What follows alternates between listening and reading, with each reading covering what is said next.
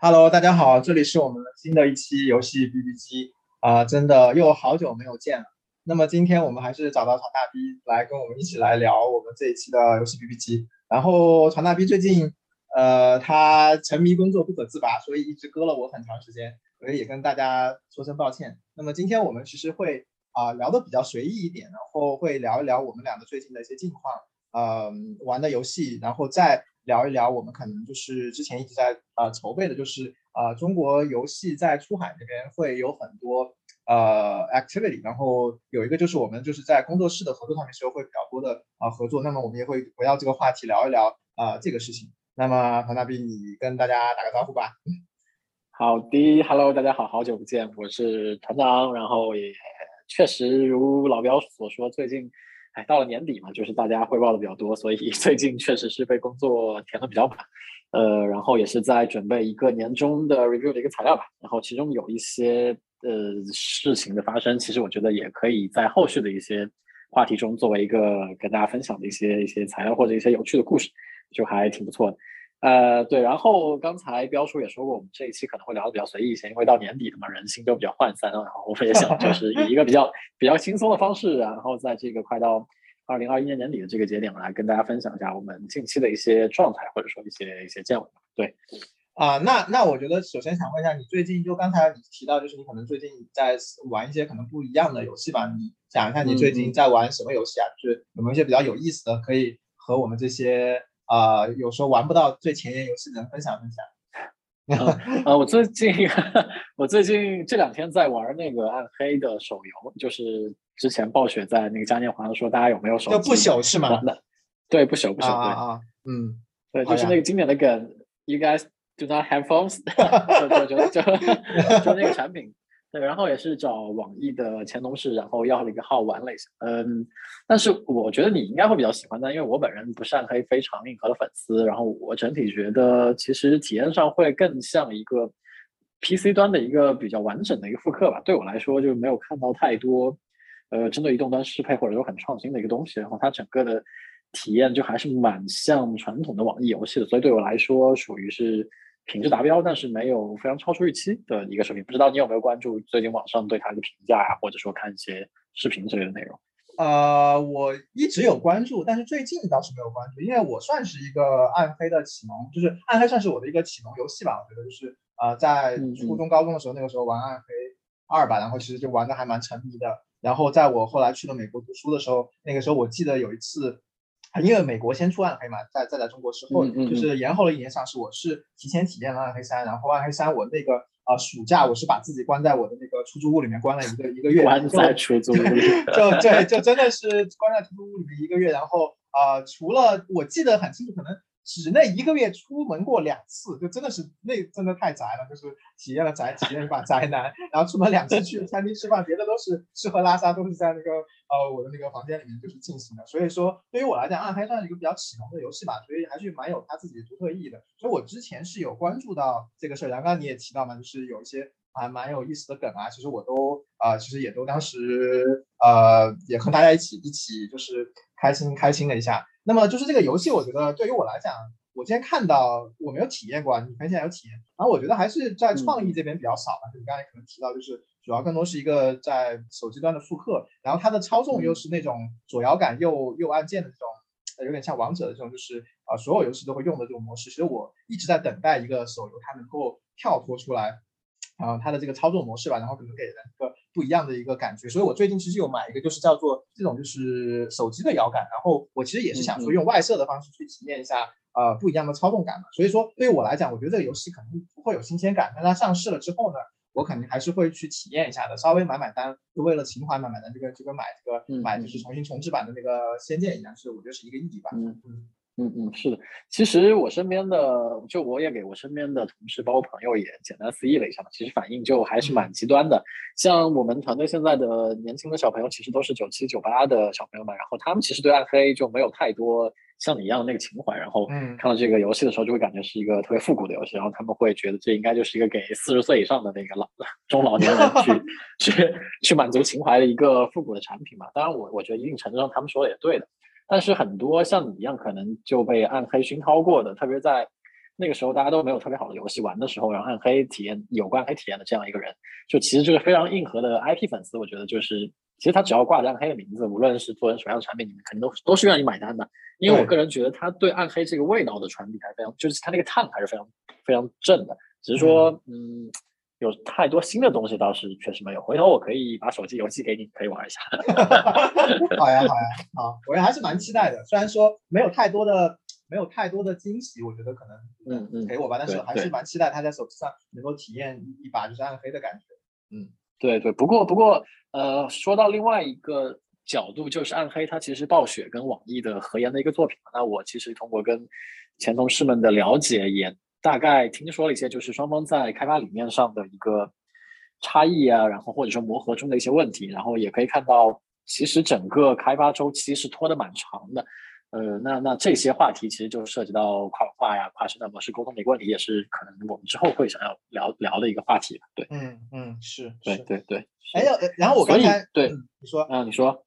我我本来就想讲那个 QQ 秀的事儿，但是估计还要想讲，对对对，可以继续聊一聊。那可以，我们可以先提下 QQ 秀的事儿，应该最近也还是非常火啊。就是这边再插播一下，就是呃，最近呃，不论是微博上还是小红书上，其实就会有一些用户被邀请参加 QQ 的一个测试，然后会有一个新的。所谓超级 QQ 秀的一个功能，Super QQ 秀的一个功能 啊，它对它相当于是把传统 QQ 秀从二 D 改成三 D 化，然后整个建模都会蛮精细的嘛。如果之前玩过那个仔仔的那个 APP 的那些朋友，估计会比较熟悉，也就是创造虚拟形象这样一个东西。对，嗯，最近在社交圈也还算火，被誉为是腾讯开启 Metaverse 的一个比较重要的一个尝试。然后也不知道彪子你跟呃观众朋友们有没有最近关注这个事情，在我们圈子里还算是挺。现象级的一个一个产品吧，大家对它还是有蛮多的期待的。啊，我我的我我的所有我的所有信息应该都是来自于你，所以应该我就是关于这 关关于这个东西，我应该是没有自己在网上看到。我也我其实有关注很多那个社交媒体嘛，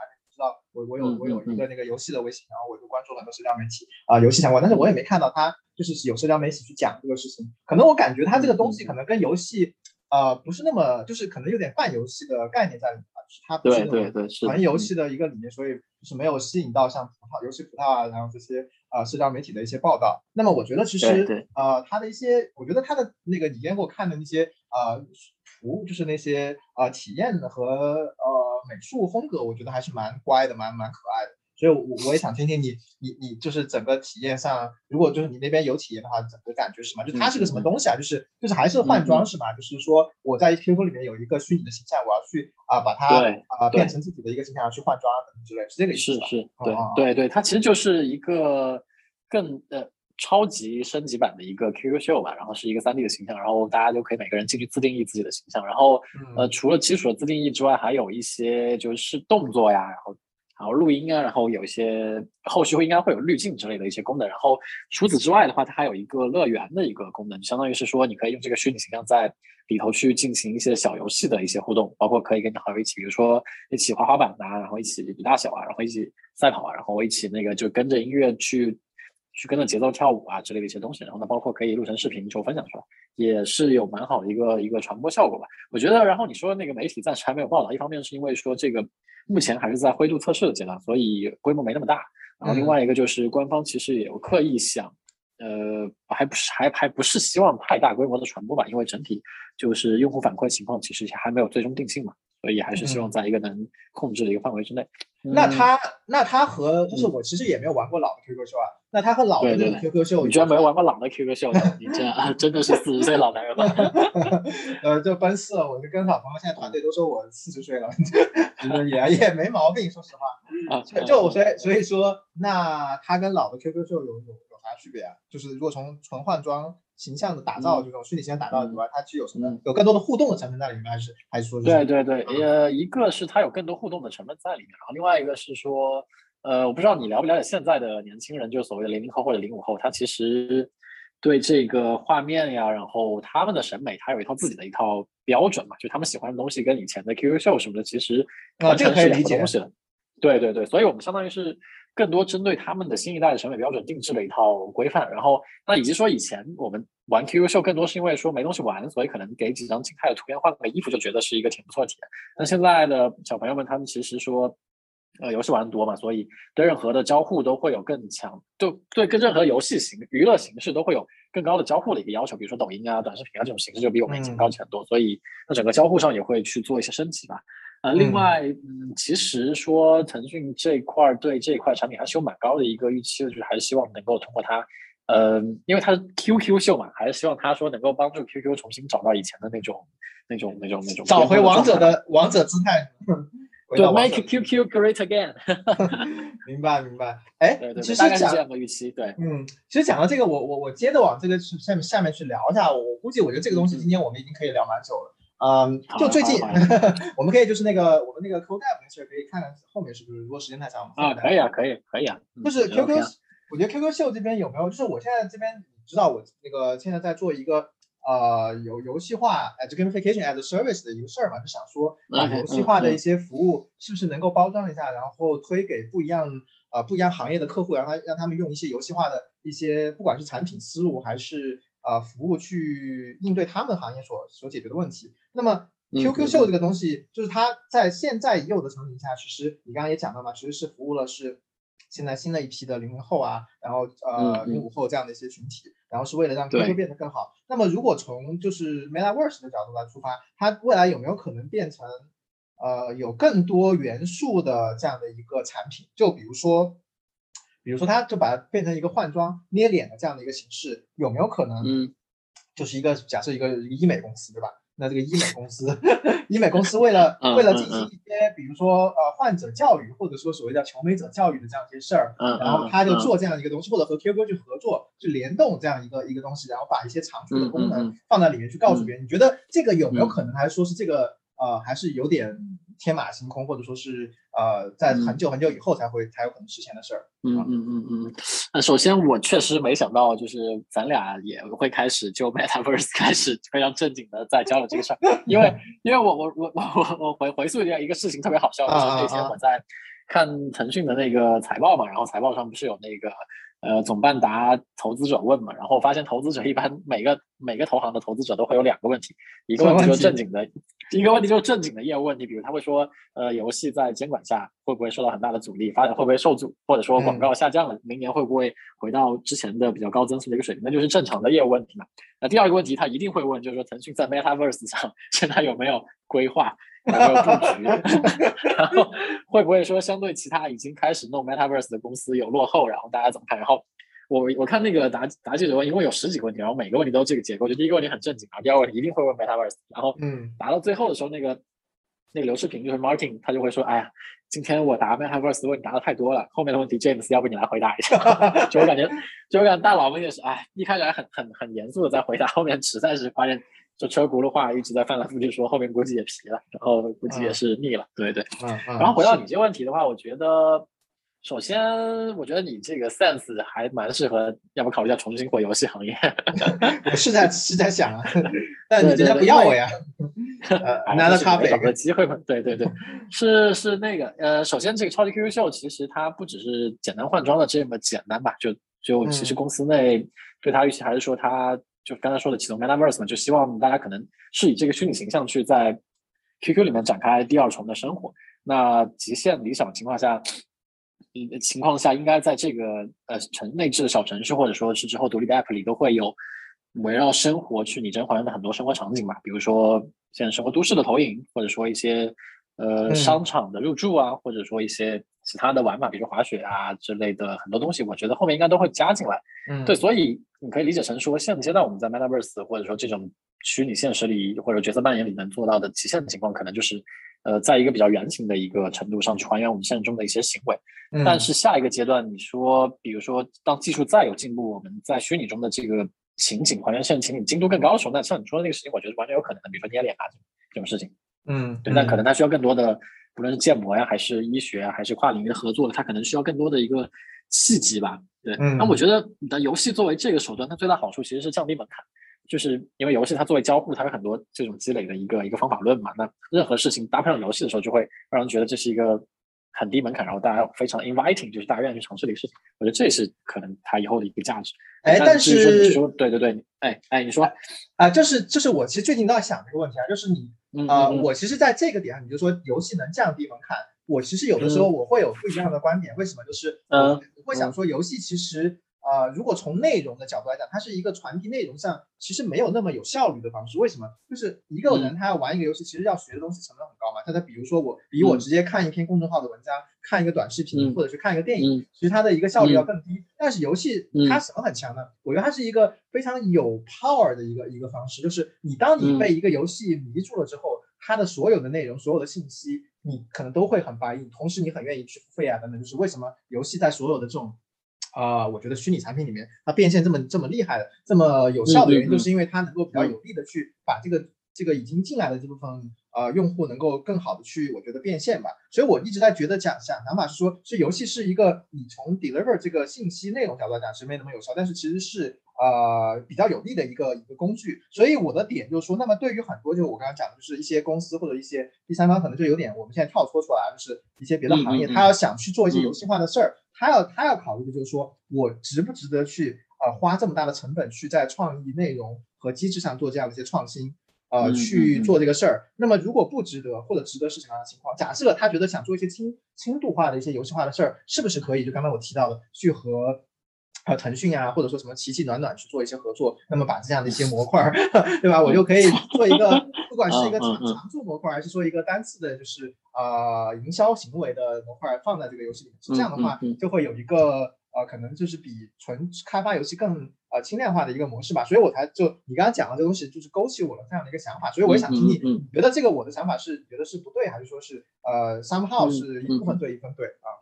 嗯嗯嗯嗯，其实这个问题其实还挺复杂的。然后我觉得刚才我说游戏它是一件。非常低门槛的娱乐的方式，这个事情可能它需要重新再准确的定义一下。嗯，我觉得是这样，就是呃，如果我们把一种娱乐方式能带给人的这个沉浸的程度，或者他自己投入的这个程度画一条轴，然后再对说达到这个沉浸程度所需要付出的成本画一条轴的话，那可能游戏它是一个效率最高的方式。就是呃，不知道你能不能 get，就是比如说我确实带入到整这整个故事里，因为我跟它的内容有交互，所以我的沉浸度其实非常非常深的。我我觉得其实可能很多其他娱乐形式很难达到娱乐就是游戏这个沉浸的程度的。那成本呢？虽然像你说的一样，学习成本也很高，但嗯，因为它的程度远超于其他的形式，所以这个高的成本在你能接受的情况下也是 OK 的。所以它整个效率的那个斜率曲线应该还是处在一个蛮好的一个情况。对，比如说呃，我不知道你有没有注意到，就哪怕是你在玩很多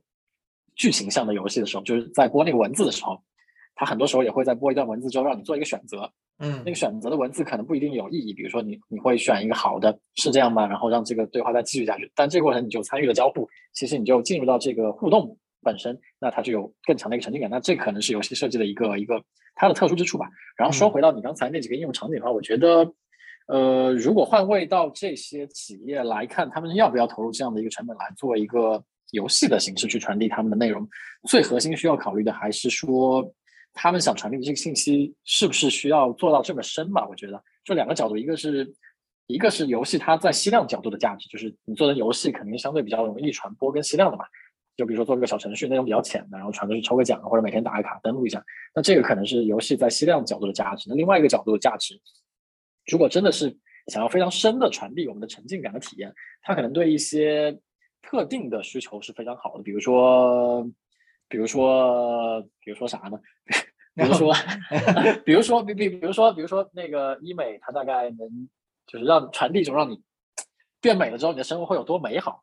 那可能通过一个游戏营造的情景是其他形式就不一定能达到的吧。我这些例子可能不太恰当，但但我想说就是对，但我想说可能就是游戏它适合两种情景，一种是呃轻量化比较浅的，就刚你说的，可能跟奇迹暖暖不论是联动还是营销，它可能是这个方向多一些。那如果说你要有一些设计内容，那这个成本更高，它可能就会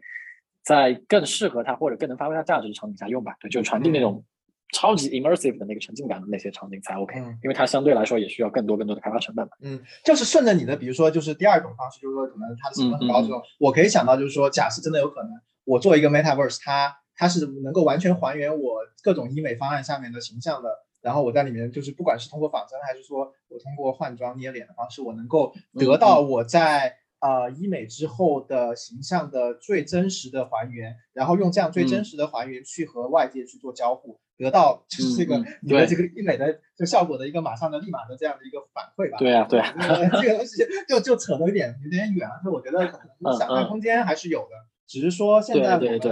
可能还是在还是比较早期吧，就是说我们可能嗯嗯嗯，因为因为确实这个是很火的话题的原因，就是我觉得呃，它让大家的想象空间变，就是其实大家就是我觉得我之前也发过一个朋友圈，我记得我讲就是说，其实呃元宇宙讲东西，其实大家都是一直大家都在讲，只是说现在把这个东西再提上来，大家更愿意或者刺激大家去做想象，去做呃去做畅想。那那在大家都在都在都在天马行空的情况下，我觉得可能就有可能出现一些。啊，稀奇古怪的一些东西长出来，然后长出来，maybe 它啊，maybe 它是有用的，maybe 它是没用的，谁知道呢？对，啊，对对，我觉得就就是为什么最近元就 metaverse 或者元宇宙这个话题被抬到那么高的一个热度，一方面也是说大厂啊，或者说一些呃 一些媒体或者一些集团或者一些利益相关方在推这个热度，但另一方面换个角度看的话，确实因为也也可能是因为我们现在技术力确实到那个程度了。就是可能普通人也能够基于我们当前的体验或者当前技术力去想象一下未来可能的一个场景。那比如说 VR 的一个日常化呀，或者说 AR 的一个彻底融入生活这些场景，如果在早五年、早十年前，当大家没有见过它萌芽形态的时候，你其实很难想象它的进阶形态。那我觉得现在就是它是一个临界点，就是我们对它的萌芽或者说初期形态的体验到了一个程度，我们会说是不是想象下一个程度能有这些东西？那可能就是整个。整个社会意志能够把这个事情往前推到下一个程度吧，当然也有可能就是这就是一个骗局，就是为了炒币的。我也我也我我不确定，也有这个可能性。嗯，我我觉得还算乐观吧，因为呃，因为是这样的，就是我觉得资本现在涌进去，很多资本其实也是聪明的资本嘛。呃，对对对，一些相对比较聪明资本，他也愿意去研究和支持这样的方向。其实还是代表，甚至你想，Facebook 他都把名字都改了，我觉得这个东西还对这个，我觉得是最离谱的。对，就是代表，我觉得人家还是笃定这个方向吧。然后大不了世界毁灭了，谁知道呢？对 对，是的，是的，应该。所以我也非常能理解，就是大家都想 all in 这个方向的一个一个东西吧。包括说，包括说，最近我们在。呃，怎么说？就是很多项目想要新的项目想要立项的，那我们也会做一些评审啊、review 的事情。嗯，虽然我觉得有点奇怪，但是呃，就很多老板会在立项的时候也会问，就是这款游戏它的未来在发展有没有机会，比如说跟 Metaverse 挂上钩啊什么的。就是我觉得大家可能都 都，就是当这个场景出现在游戏立项评审的时候，我觉得可能啊，可能老板被下蛊了吧，也。但那确实说明，就是它已经渗透到嗯。呃，其实蛮多生活的方面，因为游戏它其实很大的程度，咱们看的就是代表了一个娱乐的一个前沿的一个状态嘛。是，所以我觉得可能 maybe 真的是游戏先有一些探索的成果出来，也是蛮有蛮有可能的。然后像你说的那些更偏向商业化的一个对商业其他商业化，然后。对，因为游戏它本身纯粹就是游戏本身嘛，那跨行业它要跟游戏结合，去去去再有一个更新进的一个方式的话，可能我觉得应该是下一个阶段的事儿。我估计这两年应该会出来一个蛮改变大家过去玩游戏形态的一个一些产品出来，然后。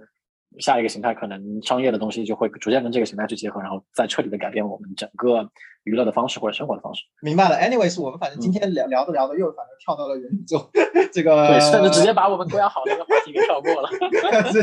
然后，然后我自己，我我估计，因为我下下周会，反正我因为你知道我在咨询嘛，我下下周会 pitch，我估计我估计会把元宇宙加进去，然后 三炮闷讯一下，然后可能就是吸引一下大家的。啊，注意力吧，我觉得反正还是，嗯，反正我们可以接着继续关注。然后啊，我觉得今天其实也聊了蛮多的。然后呃，下我觉得可以快速的，下面过几天我们再聊一下那个呃 code dev 的事情。但是我们可以就不今天聊了，因为我也知道你现在还在公司嘛，还是加班很辛苦。然后好了，我觉得别骂了，别骂了。我觉得我们可以就反正今天先这样，然后后面我们可以再快速的跟大家聊一聊这个 code dev 的事情。也准备了很久，我觉得也会有很多干货和大家去讲。嗯嗯，好呀好呀，可以啊。Codev 包括说暗黑为什么开发那么久，其实可能也也跟 Codev 其实都相关的吧。我觉得只要参加利益方或者合作方，大家背景差异越大，然后参与方越多，整个开发进度肯定是相对越慢的。那这种方式未来都都都 Meta 都元宇宙了，肯定是越来越常见了。那怎么去提升效率，或者怎么看这个问题，也确实是挺值得聊的吧。因为我我自己也是在身处多个 Codev 的环境中，所以。也是，呃，对对对，你懂的。好好好，那我们很快的下次再见，好吗？嗯，好的好的，好，下次再见，先这样，拜拜拜拜。